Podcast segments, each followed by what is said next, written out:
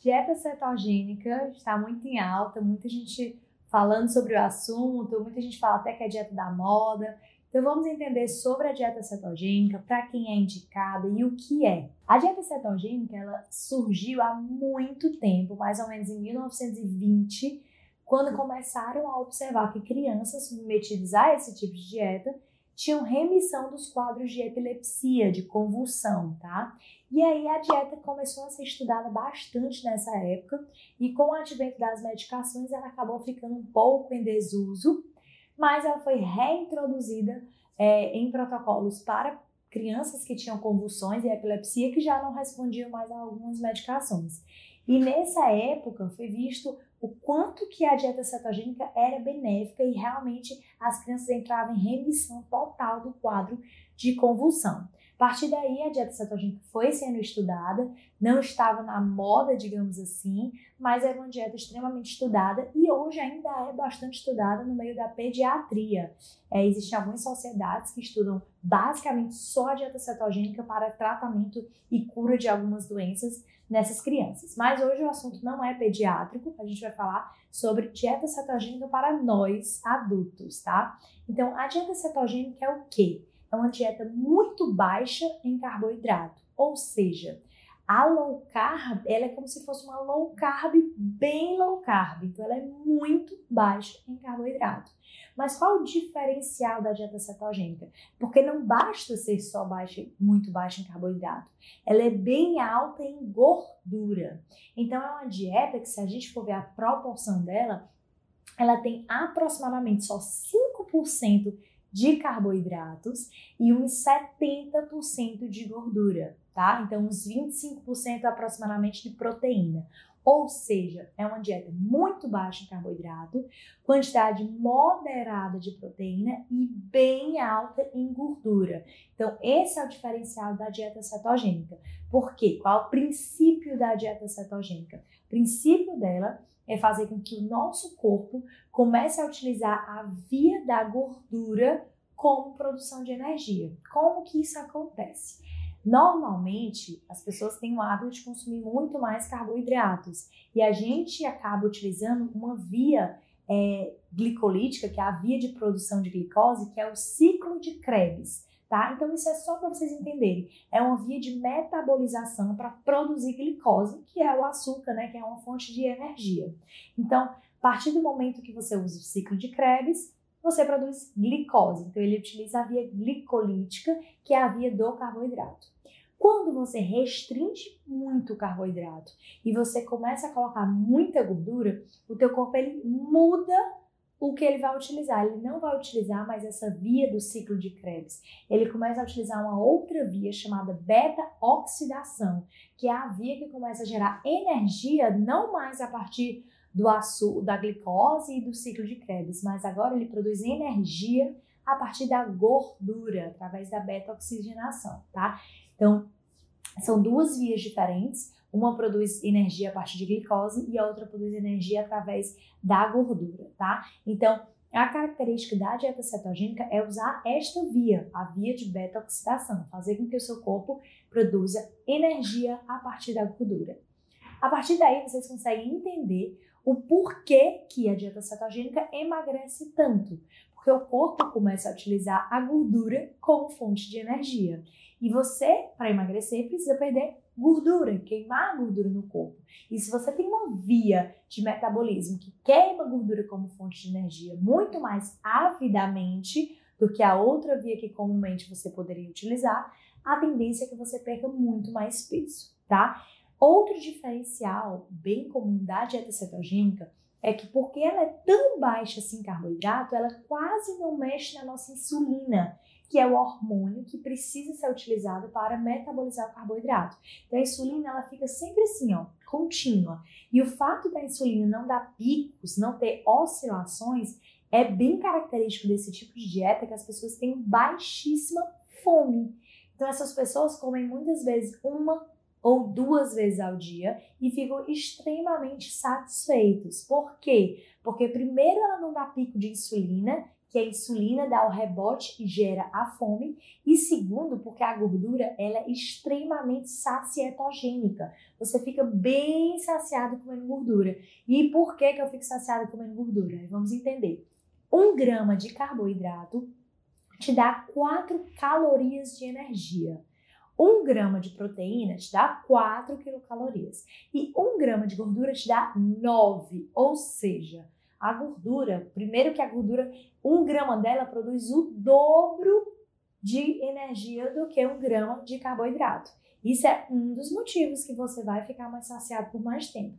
Segundo motivo é que a digestão da gordura é muito mais lenta. Então, enquanto a gente come um carboidrato e com duas a três horas no máximo esse carboidrato já foi digerido e você sente a necessidade de comer novamente, a gordura não. A gordura ela fica mais, a, mais ou menos sendo digerida por 5 a 6 horas. Ou seja, o dobro do tempo do carboidrato. Então, veja um raciocínio da dieta cetogênica. Você vai substituir o combustível de energia por um combustível que te dá mais energia e vai substituir o combustível de energia por uma energia que te dê, que dá energia por mais tempo.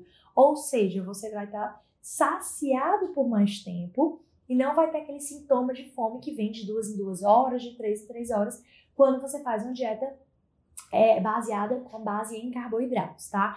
Então a dieta cetogênica ela promove emagrecimento através destes mecanismos de baixar a insulina, né? Então é uma dieta baixa em carboidrato e a insulina baixa favorece a queima de gordura corporal o outro mecanismo é porque você diminui realmente a sua fome, você acaba comendo menos durante o dia.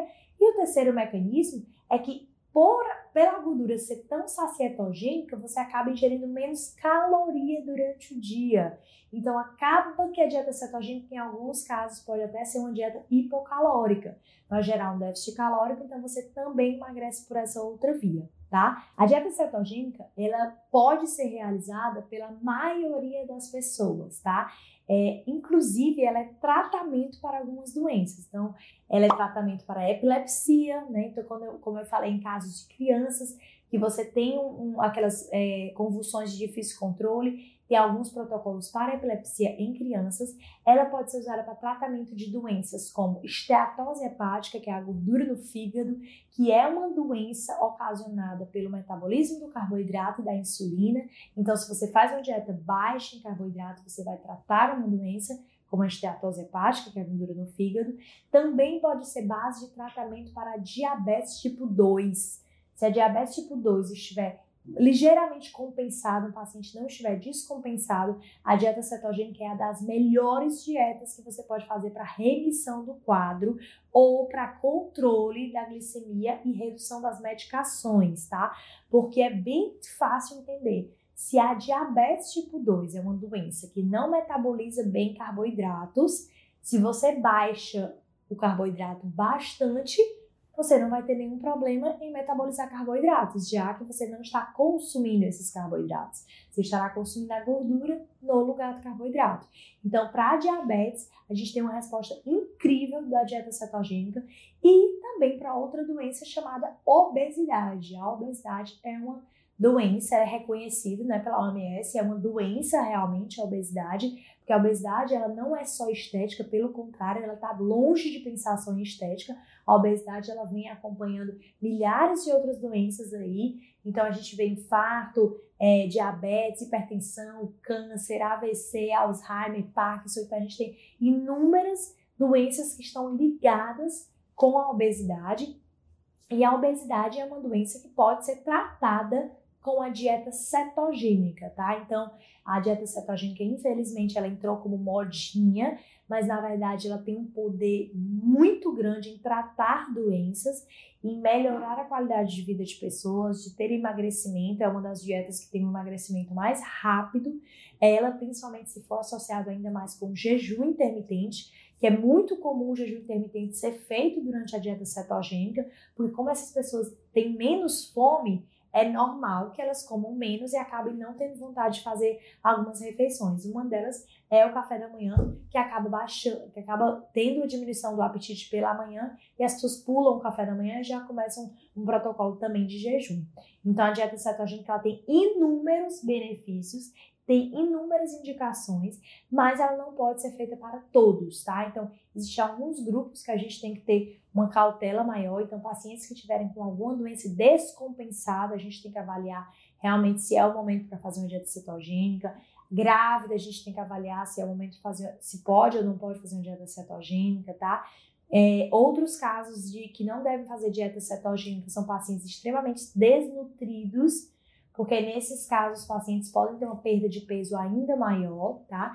E crianças, em estado geral bom, né? Não precisam fazer uma dieta cetogênica, mas isso não quer dizer que é proibido e proscrito, tá? Então, é isso. Para resumir, a dieta cetogênica é uma dieta baixíssima em carboidrato e com alto teor de gordura e normal em proteína, que é um ponto que muita gente erra achando que a dieta cetogênica é alta em proteína e não é.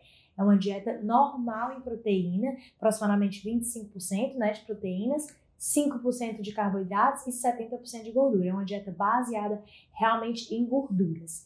E o que, que seria o alimento de uma dieta cetogênica, tá? Então, são alimentos mais ricos em gorduras. Se fala muito do óleo de coco, do abacate, da manteiga, do azeite, aí das carnes em geral e dos vegetais. Então, é uma dieta basicamente de bicho e planta com o acréscimo das gorduras mais naturais, que são essas que eu citei agora, tá? Então, essa dieta cetogênica deve ser acompanhada sempre por um profissional da saúde que entenda sobre o assunto, porque é preciso calcular a quantidade ideal e cada paciente deve ser individualizado nas suas necessidades de fazer ou não de fazer e, logicamente, acompanhados durante esse processo, tá?